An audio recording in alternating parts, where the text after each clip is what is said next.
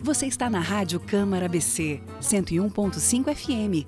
Começa agora Farol Criativo o seu programa semanal da economia criativa. De tudo um pouco sobre o universo da cultura e criatividade na cena de Balneário Camboriú. Eu sou Cissa Miller e vou estar com você semanalmente num programa independente, produzido pelo BC Criativo e viabilizado pela Rádio Câmara BC, a primeira emissora legislativa do sul do país, com programação nacional e local e ênfase em notícias vinculadas ao legislativo, sessões, debates debates, além de música popular brasileira e clássicos internacionais. Nosso agradecimento especial ao vereador Patrick Machado por ter pleiteado este espaço, ao presidente da Câmara, Marcos Kurtz, e ao diretor de comunicação, Fabian Lemos. Hoje eu converso com Rafael Vaz, ele que é um multitalentos, né? Jornalista, músico, criativo, é uma pessoa fantástica. Seja bem-vindo aí, Rafael. Oi, Cissa. Tudo bem, Cissa? Uma boa tarde a todos os ouvintes da Rádio Câmara, a todos os munícipes de Balneário Camboriú, especialmente a você, Cissa. Então, a gente está com o programa em reprise, então tu pode falar bom dia, boa tarde, boa noite. Boa noite, boa tarde, boa madrugada. E aí, Rafa, como é que tá? Tudo certo? Tudo bem, tudo bem. Estamos aí, né, enfrentando a pandemia, mas de cabeça erguida. Sobreviventes, né? É... Sobreviventes. Sim, sim. A gente está bem feliz de te receber aqui. Esse programa é um programa de estreia. Não poderíamos estar melhor acompanhados, né? Um amigo, uma pessoa que a gente conhece também dessa cena da cultura. E assim, a gente sabe que 2021 é o ano internacional da economia criativa para o desenvolvimento sustentável. Né?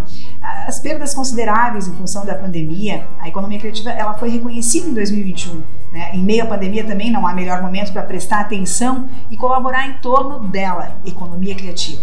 O setor foi fortemente atingido com a pandemia do Covid-19.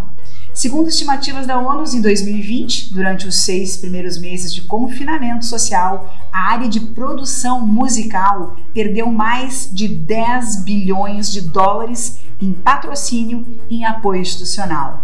A indústria cinematográfica global perdeu 7 bilhões em receitas e mais de 10 milhões de postos de trabalho foram eliminados.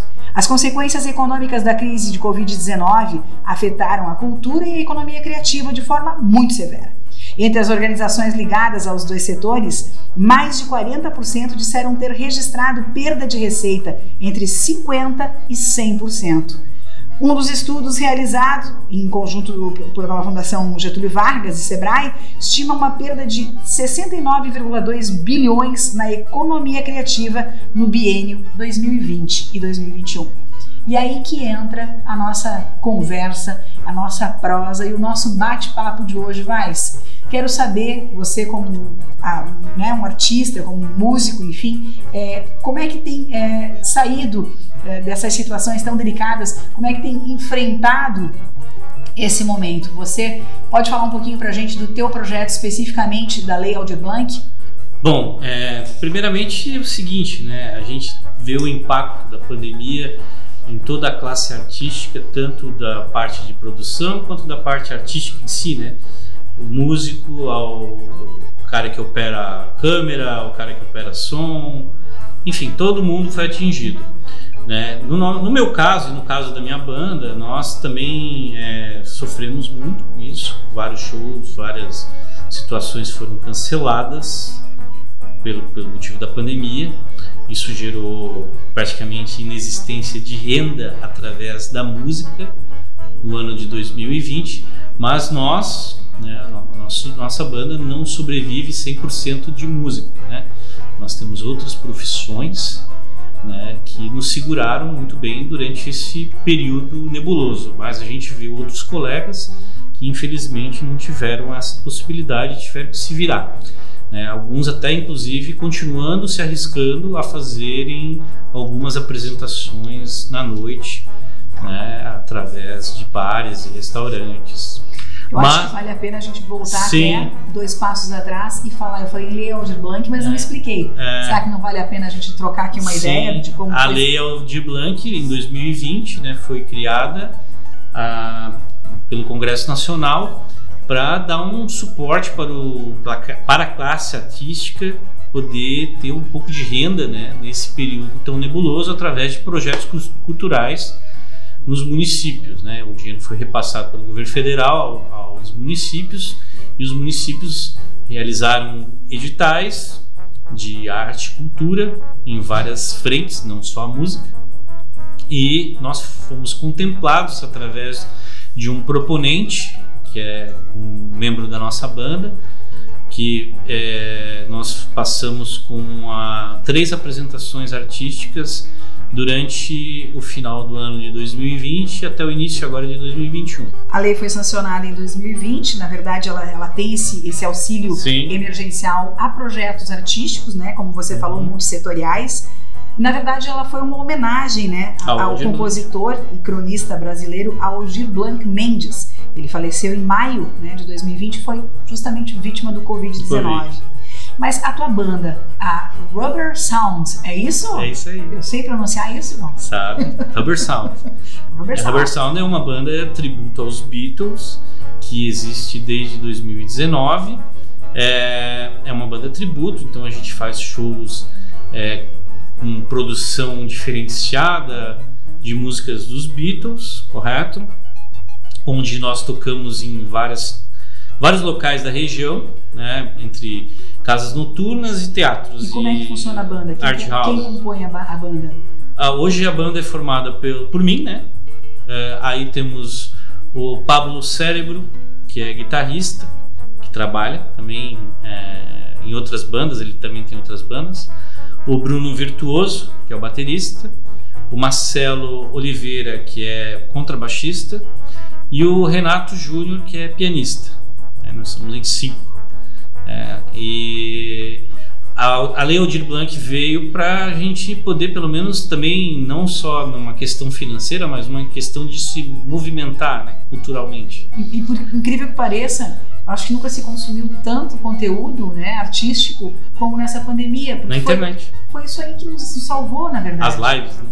As lives. É, e aí é, a gente foi pro lado das lives, então nós passamos para fazer, nós passamos na Aldir Blanc para realizar apresentações e acabamos pela questão da pandemia não ter, é, vamos dizer, melhorado, tendo que é, fazer três lives que fizemos no final de fevereiro e no mês de março, três lives de uma hora, onde a gente apresentou esse trabalho que já existe há dois anos, né, que é o Beatles Rubber Sound, né, que é um, um tributo e um sonho meu de 30 anos. Sério? Sim tudo isso, cara. É porque eu sou fã dos Beatles desde os 9 anos de idade e nunca tive uma banda cover de Beatles ou uma banda tributo a Beatles, nunca. Eu tive outras bandas, mas não tocava Beatles, tocava outras coisas. Então, graças à, à parceria com esses colegas da banda aí, o Pablo, é, todo esse pessoal, a gente fez um projeto né, nosso de executar canções dos Beatles e também da carreira solo deles depois que a banda acabou em 1970. Pois é, Beatles nunca veio pro Brasil, né?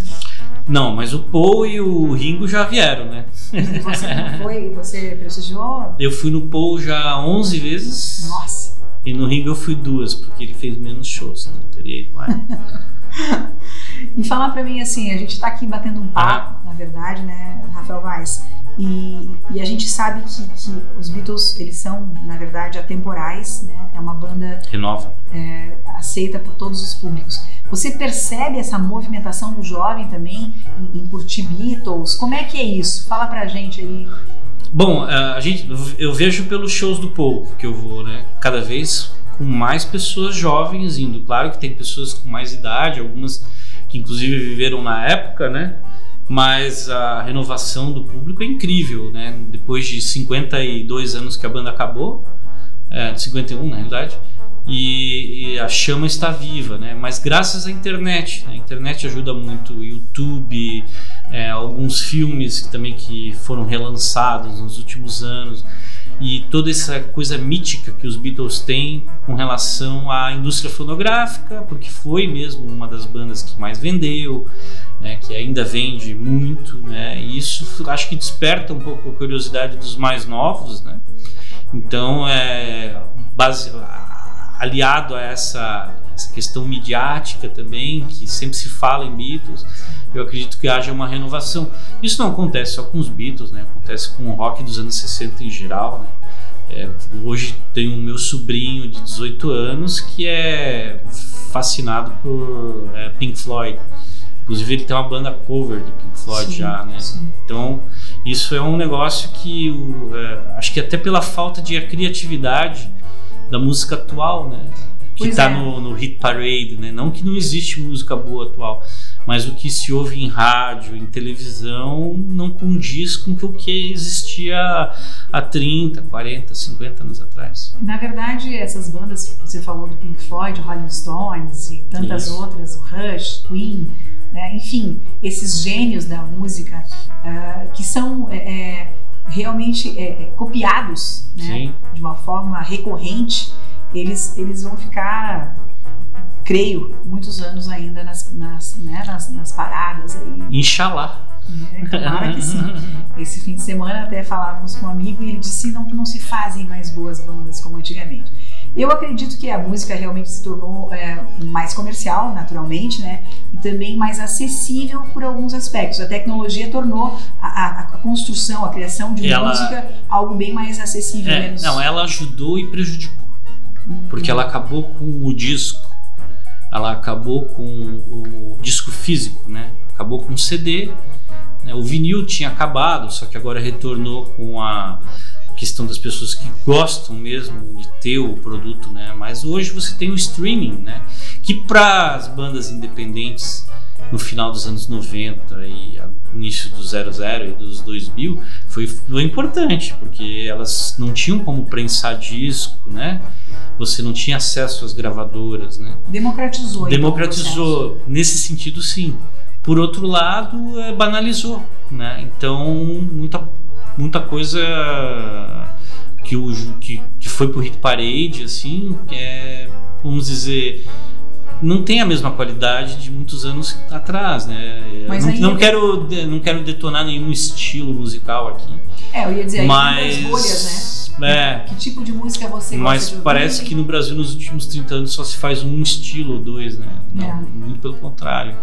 Se faz outras coisas e essas músicas não, não entraram mais em paradas, né? Até porque isso acabou, né? Acabou o jabá das gravadoras, acabou. Quer dizer, ainda existe um pouco para esses artistas assim que a gente sabe que é, são famosos na televisão no rádio, mas né? É, isso até pode existir, mas pro resto não, né? Hoje a gravadora ela virou um mero, ah, vamos dizer, um intermediário do streaming, ele não tem muita função mais. E outra coisa, os artistas da época do disco, eles sobrevivem de show.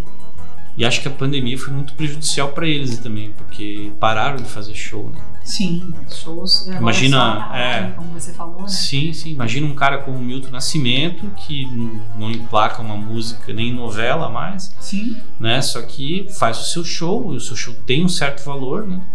E eu acho que eu vi uma vez ele dando uma entrevista falando que, é, beleza, eu tive problemas aí para pagar a minha equipe, né? Desses sim, anos sim. todos aí.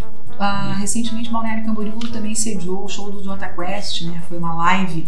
É, ah, daí foi por causa do. do como é que chama? Abertura da, da, abertura, da, da Big né? Will ali. Big Will. É. Mas, mas, teve um público fantástico, né? Sim, sim. A internet ajuda, né? É. A internet ajuda. A, a nossa própria. A no, própria nossa. mais de 100 é, mil visualizações. A nossa banda não é o Quest. Isso. Mas uh, a gente sentiu que a gente atingiu muito mais pessoas pela internet do que se eu fizesse um show no Teatro Municipal. Pois é, então, será que de repente esse caminho não é realmente uma, uma boa saída para quem está é, começando? Não, Você não é, não é o caso. É, e não tá é, porque na, na realidade o, o, músico vai sentir falta sempre do público ao redor dele, olhando para ele. Né? E assim, a, a experiência com as lives foi legal. Você assistiu, a gente via a interação com vocês ali ao vivo, escrevendo né, na, nos Sabe comentários. Que o público se sente um pouco celebridade nas lives. Sim, sim, porque e como a gente você acaba fala interagindo delas, né? é, como público ali, sim. faz o comentário, aí tem o mediador, é. o, próprio, né, o próprio cantor, o próprio vocalista da banda lá, e na hora já cita o teu nome, parece, é. nossa, é, é uma forma interessante É. de, de devolver para o público né, esse carinho que você daria pessoalmente. Não, não. Nada substitui nada, nada substitui a presença, né? Mas ah, claro que a experiência do online, ver ah, que as pessoas estão ali interagindo é muito legal. Né? O ao vivo, é, num local com 100, 200 pessoas, que é o mais ou menos o que a gente tocaria hoje, é que você olha para as pessoas, elas estarem se emocionando com o que você está fazendo, né? E qual era a média de público aí no teu, na tua Ah, lives? na nossas lives teve live aí que chegou a 300, 350. Depois ela continua no ar, então outras pessoas assistem, né? Sim. Eu já vi uma que tá chegando perto de mil visualizações, né? Pra nós é muita, muita coisa. Né? O J Quest deve ser nada. né? Deve ser um- um- uma rua que vê ele, né? Na, na- na realidade, pra gente é um público muito grande, porque mais pessoas vão conhecendo. A gente até vai vendo nas redes sociais, elas aumentam de, de seguidores, né? Instagram e tal. É, até teve uma- umas pessoas que estavam pedindo para que a gente, quando abria os bares, as, as casas de show, que, a gente, que contratasse a gente, né? porque virou live. Que bacana, então quer dizer, furou a tal da bolha que a gente acaba de É. comentar, né? É que nosso trabalho é muito específico, é cover, né? É um, é um tributo, é uma música que é, não é uma música de rádio, não- nós não vamos tocar no rádio, né? Porque nós tocamos a música dos caras que já tocaram no rádio. Nós não tocaríamos num programa de televisão também, porque é um tributo, só uma coisa muito específica. O nosso público, ele estaria hoje em teatros, em art houses, casas de cultura e bares de rock, né, de música. Esse é o público que veria nós, né? Ele, ele ajudou a gente a ter um, a criar um público maior que, por exemplo, que vai cobrar que a gente toque num teatro, que vá para sua cidade no futuro. Isso é legal, porque ele- nós vamos depend, nós vamos fazer ao vivo online, com certeza, mas ah, se não existisse pandemia, a gente já está circulando no estado, pelo menos, né? Com certeza. Esse era o plano para 2020, que infelizmente não deu certo. Vocês começaram a tocar juntos em 2019, tiveram essa oportunidade de fazer shows. O primeiro show que vocês fizeram é, com transmissão foi no terraço, não foi isso? Não teve transmissão, Ah, não foi teve. só gravação. Foi só a gravação. Foi gravação. E aí vocês já começaram também a, a ter um- um- alguns seguidores do YouTube. Sim. Ali No YouTube, não, no, no Facebook e no Instagram. E aí a gente começou a tocar em alguns lugares na região, né? E o plano para 2020 era sair da região, É, alugar, sei lá, teatro de Rio do Sul, de Blumenau, de Florianópolis, para tocar nesses locais, produzir esses eventos, como já acontece em Florianópolis, por exemplo, com aquele projeto Beatles pela Vida Que bacana. que é um projeto já voltado mais social, porque eles ajudam o Hospital do Câncer Infantil lá, né? né? Acho que Sim. alguma coisa assim. Sim. Junto com a Camerata Florianópolis. E na realidade, inclusive agora com a pandemia, eles tiveram que fazer shows online, só que não com cachê para para esse Hospital do Câncer, mas para os próprios músicos que estavam precisando. Exatamente. A gente estava falando justamente que a Lei Aldir Blanc vem aí para, né, veio, na verdade, foi sancionada em 2020 para ajudar os artistas de uma forma geral. Nós, no ano passado, também tivemos a oportunidade, viu, Paz, aqui em Balneário Camboriú, de, através de um grupo de amigos, eh, criar um mercadinho da cultura. Não sei se você ficou sabendo, Sim. mas a ideia era justamente eh, colocar al- al- alguns produtos de necessidade básica e tal na mesa de algumas pessoas que estavam muito impactadas.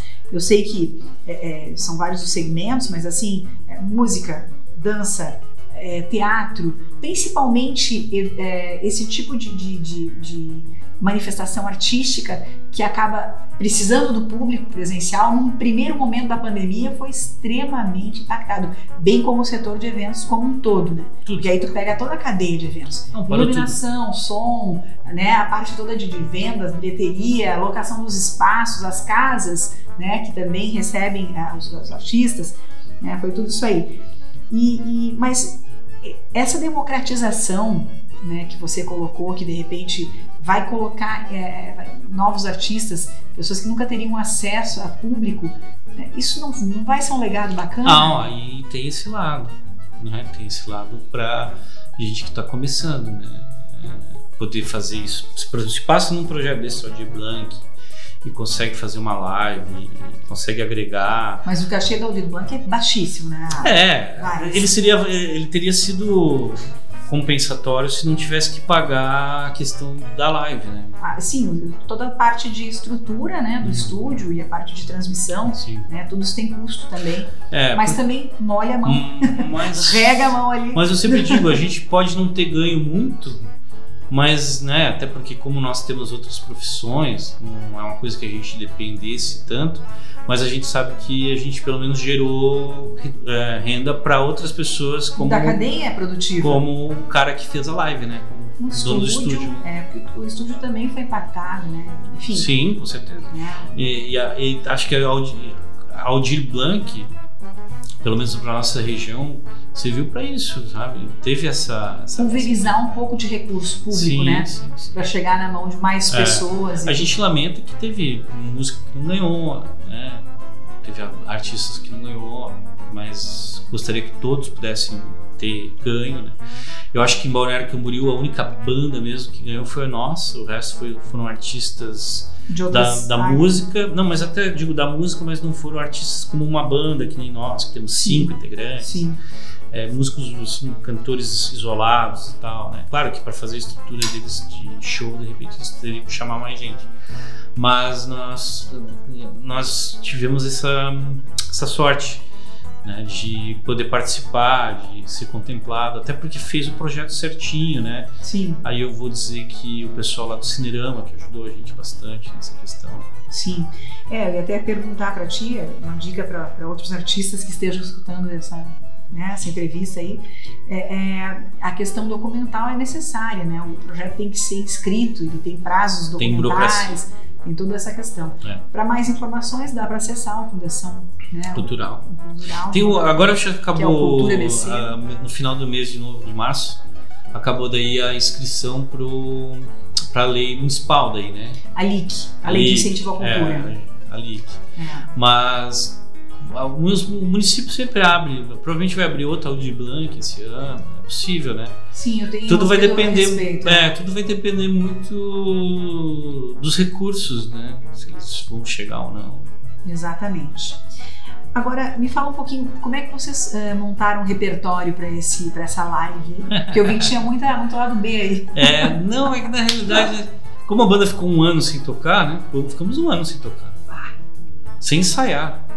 Porque assim, né, com todo respeito a alguns colegas assim, mas como a gente não dependia da banda para sobreviver, nós optamos. Todos, todos os membros da banda não dependem diretamente não, desse. Não. Era mais um hobby ou É, é um lado B da vida. Uhum.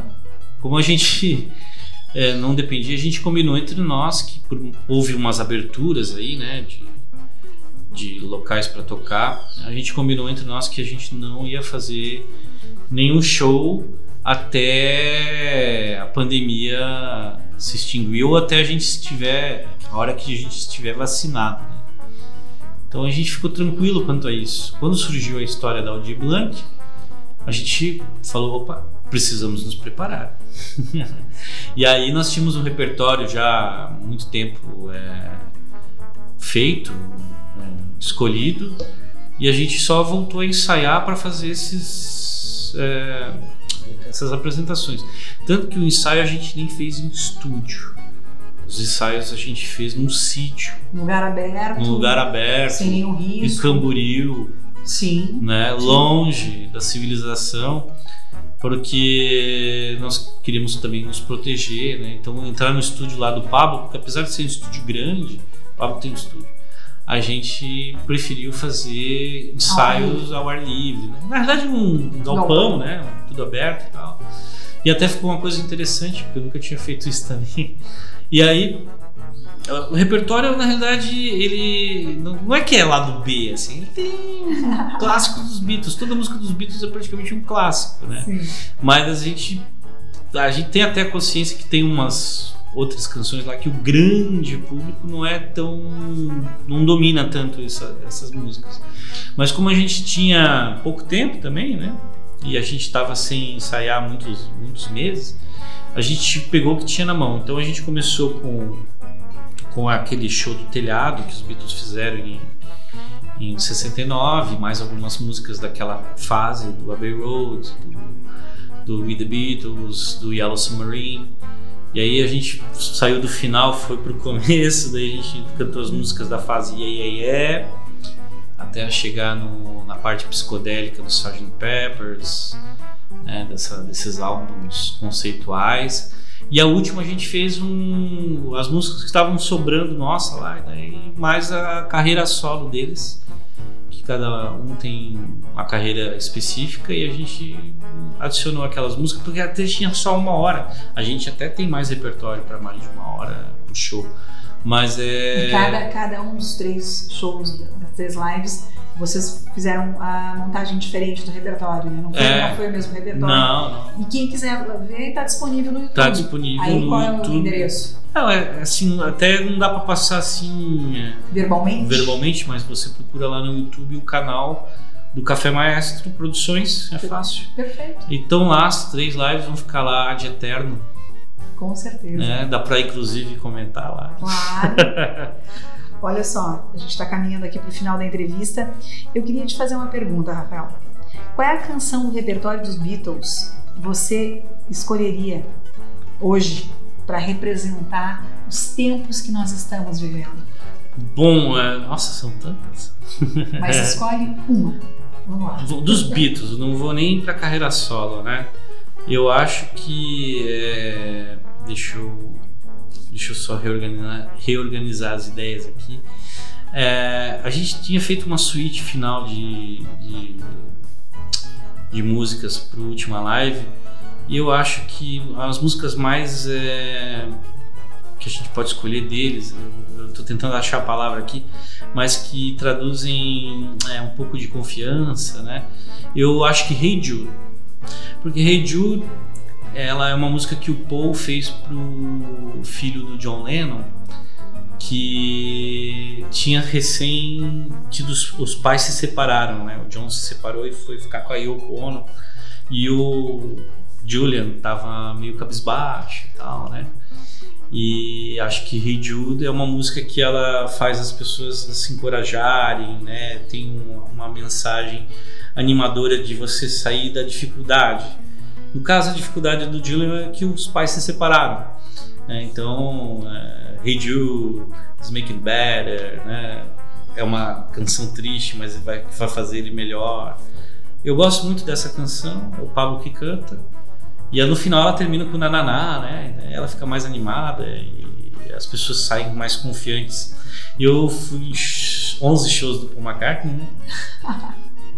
E a- se ele não tocar essas músicas no show, não é um show do Paul McCartney.